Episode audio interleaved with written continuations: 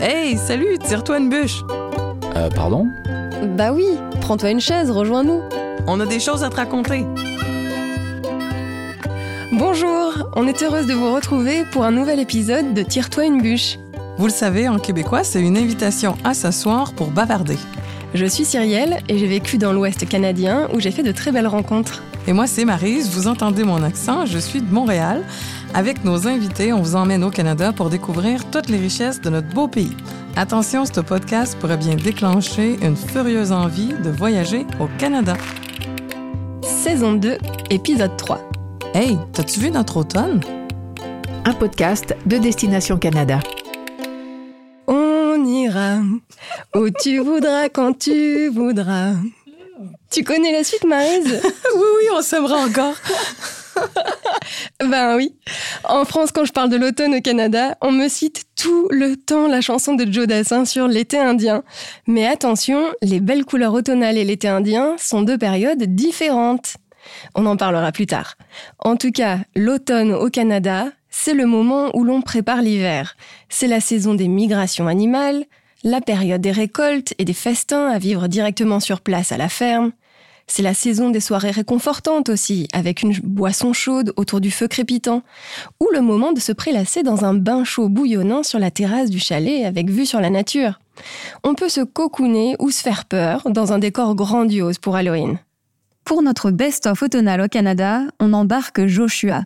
Il est préposé au renseignement horticole au Jardin botanique de Montréal. Il nous parlera des couleurs flamboyantes et à la fin de l'épisode, on retrouve notre ami Sébastien qui nous parlera de l'automne pour les communautés autochtones et de ce que représente le 30 septembre pour les Premières Nations, les Métis et les Inuits. Raconte-nous, Marise, c'est quoi pour toi l'automne au Canada?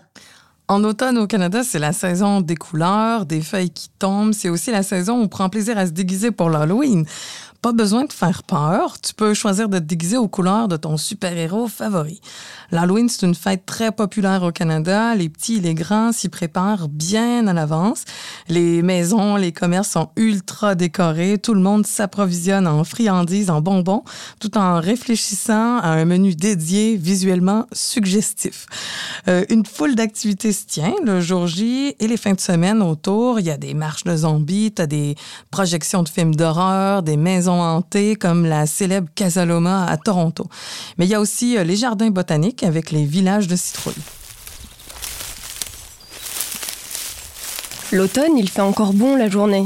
La nature change et rien de mieux que des balades en forêt pour profiter des teintes automnales, du vent dans les feuilles, du craquement sous nos pas.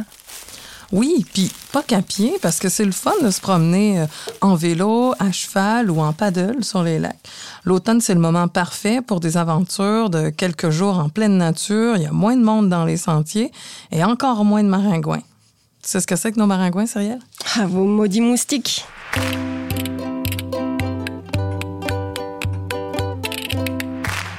On commence avec notre quiz du jour et des questions pour toi, Cyrielle. Tout le monde sait que les Américains célèbrent Thanksgiving en novembre, mais qu'en est-il des Canadiens? Eh ben, ils ont un peu d'avance, Marise. En même temps, c'est normal. Le Canada est plus au nord, donc les récoltes se font plus tôt. Et comme Thanksgiving fête les récoltes et l'abondance de l'année écoulée autour d'un grand festin, eh ben, au Canada, Thanksgiving, c'est le deuxième lundi d'octobre. D'ailleurs, je me souviens que pour mon premier Thanksgiving, on était allé à Calgary retrouver des oncles et tantes en passant par Banff et Lake Louise dans les Rocheuses. Au menu, il y a souvent de la dinde farcie avec des pommes de terre en des pois ou des haricots, le tout arrosé d'une sauce à la viande, le fameux gravy. Il y a aussi une sauce au canneberge acidulée que j'aime beaucoup. Et en dessert, il y a toujours la pumpkin pie, la tarte à la citrouille. Tu parlais de la sauce au canneberge. Euh, pour nos auditeurs qui n'ont jamais entendu le mot canneberge, ben pas de panique, vous aurez peut-être entendu parler d'Erel ou d'Atoka. Et en France, j'entends souvent cranberry. Donc euh, tout ça, c'est la même chose. C'est une baie rouge native d'Amérique du Nord. Leur récolte est assez unique. Raconte-nous, Cyrielle. Oui, en fait, ce sont des baies qui s'épanouissent dans les sols marécageux. Donc pour les récolter, même si c'est une vigne, il faut inonder complètement la cannebergière. En général, ça se passe fin septembre, et dès que le marais est noyé, les machines battent les vignes pour repêcher les baies qui flottent à la surface de l'eau. En photo, c'est très très beau, la récolte, ça fait d'immenses étendues rouges au milieu de l'eau. Oui, je vous invite à aller voir des vidéos de récolte de canneberge, ça vaut vraiment le coup d'œil. J'adore le jus de canneberge, on lui attribue plein de vertus. Alors pourquoi s'en priver? Dernière question pour toi. Euh, tu sais qu'en automne, on se prépare pour l'hiver, mais as-tu déjà entendu parler des stages de conserve? Des quoi? les stages de conserve. À travers tout le Canada, on fait plein de conserves l'automne pour pouvoir manger des fruits et des légumes pendant l'hiver. C'est presque un sport national. Même Fogo Island à Terre-Neuve propose des stages de conserve pour aider les gens à perfectionner leur technique.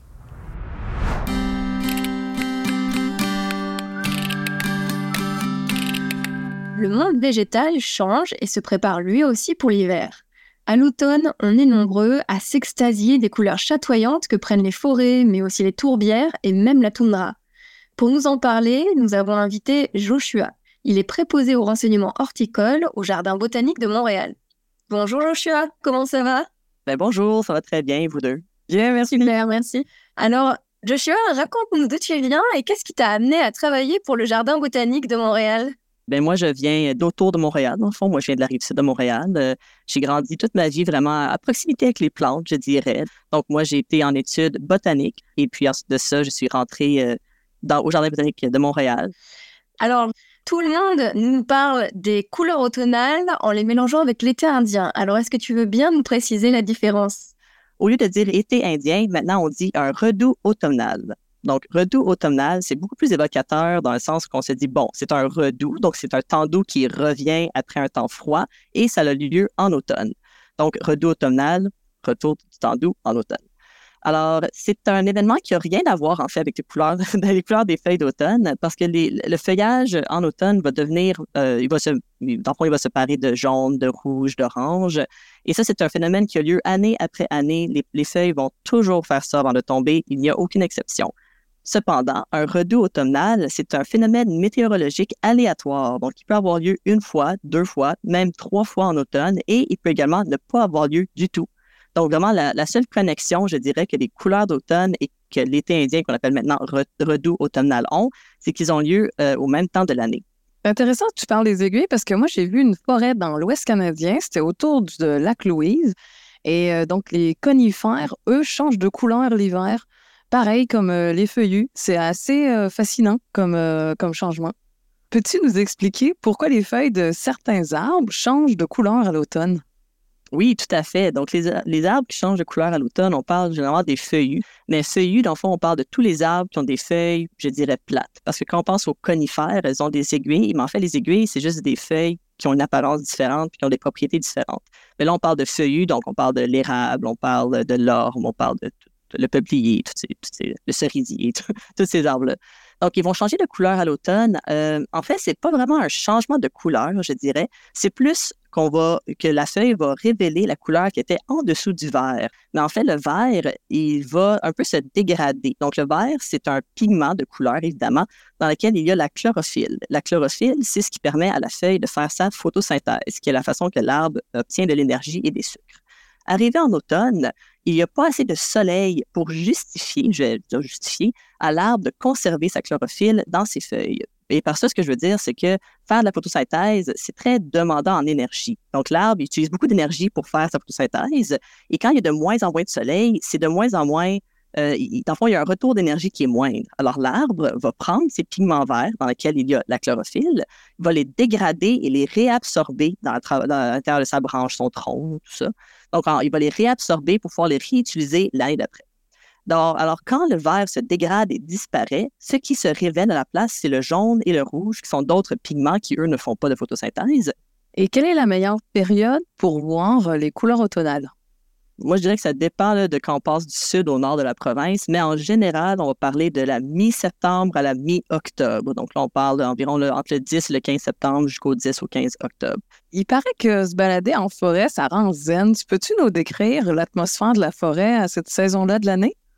Oui, bien sûr, c'est une très belle saison pour se promener en forêt parce qu'évidemment, en été, ben, numéro un, on a beaucoup d'insectes hein, qui viennent euh, nous, nous mordre, nous piquer parce qu'ils sont friands de notre sang. Donc, en automne, ces insectes sont moins présents. Euh, donc ça, c'est le, point numéro un. C'est beaucoup plus calme. Numéro deux, les oiseaux. On les remarque un peu moins, hein, parce qu'en automne, souvent, il y a beaucoup d'oiseaux qui vont migrer vers le sud pour aller, hiverner au sud parce qu'il fait trop froid ici. Donc, on remarque que la forêt est un peu plus calme également au niveau des oiseaux. Donc, moins de chants d'oiseaux, moins de gros oiseaux observés, mais beaucoup de migration qu'on peut voir parfois au-dessus de nos têtes et c'est magnifique les voir se promener. vraiment, c'est un, tout un spectacle, de voir un, un V de canard qui, qui vole au-dessus de nous. Donc, ce serait, je dirais, numéro deux, ce serait ça pour les oiseaux. Pour les mammifères, c'est intéressant parce qu'on peut voir beaucoup de mammifères qui se promènent au sol. Donc, on pense beaucoup aux tamieux on pense aux écureuils, mais même certains amphibiens vont se promener parce qu'ils sont en train de faire leur réserve euh, pour l'hiver, en fait. Donc, les écureuils vont aller creuser hein, pour cacher leurs glands. Euh, des fois, les amphibiens vont aller chercher un petit trou pour aller se cacher puis hiverner dans de la boue. Donc, vraiment, c'est un, moment où on peut voir des animaux qui sont très, très occupés. Ils sont vraiment occupés à faire leur, euh, leur réserve, un peu leur magasinage d'hiver, je dirais. Sinon, mais ça, c'est du point de vue animal. Fait que si je me tourne du point de vue botanique, euh, les forêts en hiver, ben un, il y a des couleurs. Hein, quand on se promène euh, à travers des forêts de feuillus, les, couleurs sont magnifiques. On peut marcher sur un tapis d'orange et de rouge et de jaune. Ça fait un bruit tantôt cassant, tantôt pas cassant, dépendant de s'il il y, y, a plus récemment, par exemple. Donc, vraiment, juste la coloration est belle. Effectivement, euh, de plus, il y a plusieurs plantes euh, qui vont avoir déjà perdu leurs feuilles. Souvent, c'est les plantes qu'on appelle de sous-bois parce qu'elles n'ont pas accès au soleil, donc ça tombe plus vite. Et donc, ça, ça veut dire qu'on peut voir plus loin dans la forêt. Et euh, quelque chose que moi, j'aime particulièrement, c'est qu'on peut voir beaucoup les fruits que les plantes ont fait durant l'été. Donc, en enlevant tout ce feuillage vert-là, on voit des baies rouges, des rouges, bleutées, noires. On peut voir également les frondes qu'on appelle fertiles des fougères. Moi, je trouve ça magnifique. C'est ces espèces de tiges qui, des fois, sont de couleur cannelle, qui font juste sortir du sol. C'est très beau. Euh, et c'est un temps parfait pour observer les champignons. Merci beaucoup d'avoir partagé tout ça avec nous, Joshua. Mais ben, ça fait plaisir.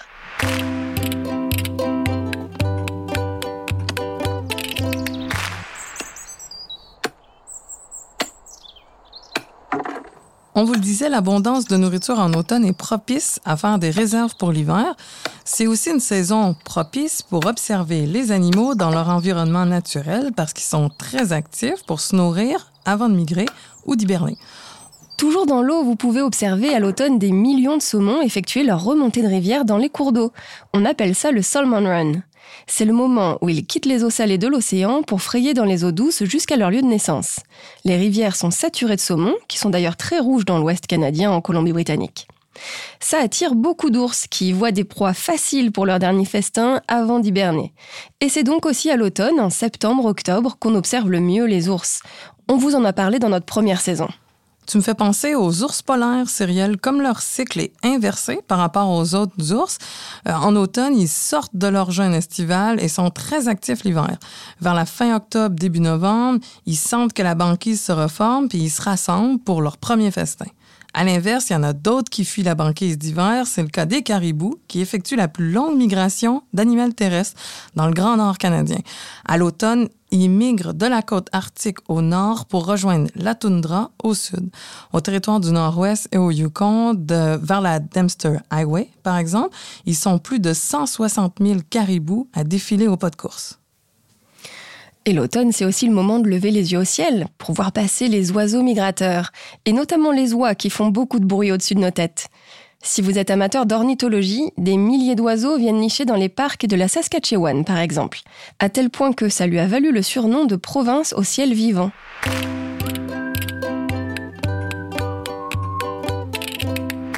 Le meilleur moyen de s'immerger dans la beauté d'une forêt en automne, ça reste d'y séjourner. Et puis il y en a pour tous les goûts, pas besoin de vivre à la dure, ni de transporter des équipements de camping encombrants. Les possibilités de glamping se sont multipliées ces dernières années. Par exemple, vous pouvez dormir dans une yourte au sommet d'une montagne ou dans une cabane dans la canopée d'une forêt.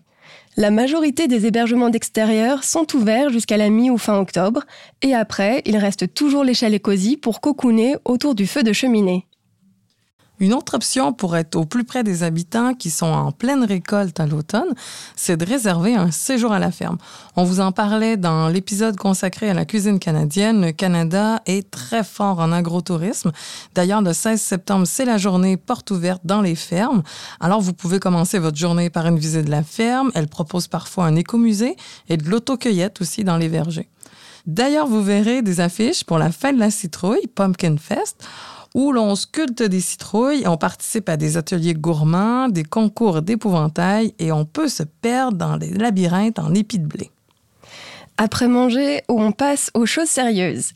Quand les nuits se rafraîchissent, les baies se concentrent en sucre et sont prêtes à être savourées. Plus au sud, au Canada, vous pouvez aussi sillonner une des routes des vins les plus renommées du Canada en visitant les régions du Niagara ou de l'Okanagan. Pensez aussi aux cidreries pour découvrir les spécificités du terroir et notamment notre cidre de glace. En Ontario, vous en trouverez sur la route des pommes et des cidreries vers Collingwood, sur la baie géorgienne, et au Québec, direction les cantons de l'Est pour une route gourmande autour des microbrasseries ou des fromages.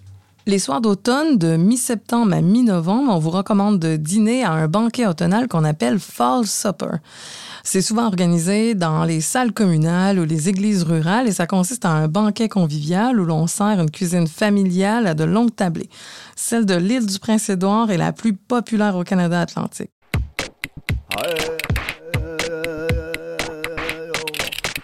Pour clore cet épisode, notre ami Sébastien Desnoyers-Picard, qui est vice-président de l'Association touristique autochtone du Canada, va nous parler des traditions automnales pour les Premières Nations métis et Inuits du Canada. Bonjour Sébastien. Bien le bonjour, bien le bonjour, comment allez-vous? Bien, merci. On sait que les communautés autochtones vivent au rythme de la nature. Quelles sont vos occupations en automne? Ben, on habite plus que le, le côté de la nature, on vit aux saisons. Parce que tout ça, nous, dans notre vie, dans notre mode de vie, il ben, faut, faut s'adapter puis il faut se préparer. Hein? Quand on passe à l'automne, ben, c'est sûr que l'automne, ben, c'est le temps de la chasse. Il faut préparer le garde-manger, il faut aller quand même à nos caches, il faut aller voir évidemment en nature, est-ce que nos chemins sont bien faits, est-ce que c'est bien coupé, est-ce que c'est accessible. Mais après ça, ben, vient aussi l'automne où est-ce que, bon, oh, mais là, on vient d'abattre un animal, un orignal, on est, on vient d'avoir une belle bête, il faut l'honorer comme il faut, mais il faut aussi commencer à tanner les peaux va falloir fumer la peau, va falloir la dégraisser. Et ben, il faut continuer nos occupations aussi de territoire parce qu'il ne faut pas oublier que bon, l'automne s'en vient, il faut sortir les chaloupes de l'eau. Hein, la pêche est finie, donc là, il faut commencer à préparer notre matériel d'hiver. Et après ça, ben, il faut aussi qu'on mette le manger dans le garde-manger. Donc, l'automne, pour nous, c'est un, un temps qui est très occupé. Très occupé à remplir le congélateur et le frigo de ces belles denrées. On est à la fin aussi de la cueillette. Donc, on va aller chercher nos plantes médicinales, on va aller chercher le reste des choses qu'on a besoin pour passer à travers l'hiver. Puis après ça, ben, on revient on revient en terre euh, avec en communauté, on revient sur euh, nos, ce qu'on appelle la majeure partie du temps nos réserves. J'aime pas cette terminologie-là. On parle beaucoup de communauté autochtone, mais on revient avec les nôtres puis on vient célébrer le, succès d'une chasse fructueuse. Sébastien, le fait que ce soit un moment très occupé l'automne, est-ce que c'est un bon moment pour venir rendre visite aux communautés autochtones?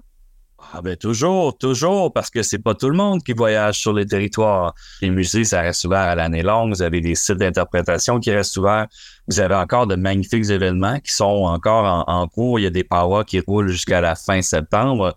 Donc pour nous, c'est sûr qu'on veut, on veut vous avoir, on veut que vous veniez vivre de la culture autochtone.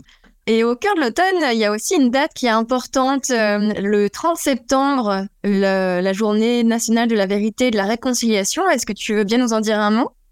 Euh, écoutez, depuis plusieurs années maintenant, on, y pense de plus en plus et je pense qu'on on, s'est fait plusieurs alliés à travers tout ça.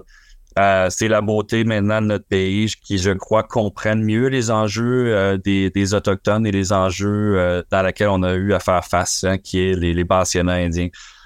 donc, on a une journée spécifique, donc vraiment la journée pour reconnaître les, les femmes qui ont été assassinées, battues, euh, qui, qui, ont été non retrouvés, mais aussi les, les, euh, les gens qui ont passé à travers euh, les, les pensionnats. Donc, c'est la journée du, du évidemment du gilet orange qu'on parle. Et pour nous, ben, c'est une journée très significative parce que ça vient, on vient supporter les familles et, les gens qui sont dans le besoin mentalement et émotionnellement, qui ont eu dû à endurer les sévices des pensionnats indiens. Et euh, quand on parle de pensionnat, bon, ce sont des écoles qui avaient été formées par l'école catholique, gérées par l'école catholique, en fait gérées par le gouvernement du Canada. Euh, qui euh, ont duré plus de 150 ans, qui le dernier a fermé en 1996, donc quand même assez récent, parce qu'ils trouvaient que nous, les Indiens, bon, je veux dire autochtones évidemment de nos jours, ou amérindiens si vous le préférez, mais on n'était pas apte à faire ce travail-là avec nos enfants. Donc c'est quand même triste de se dire ça.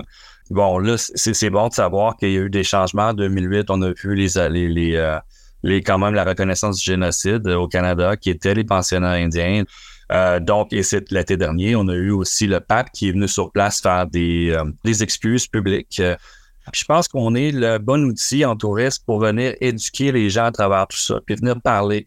Et les gens qui sont, qui font partie de nos expériences, ben, sont prêts, sont ouverts à en parler. C'est pas tout le monde, hein?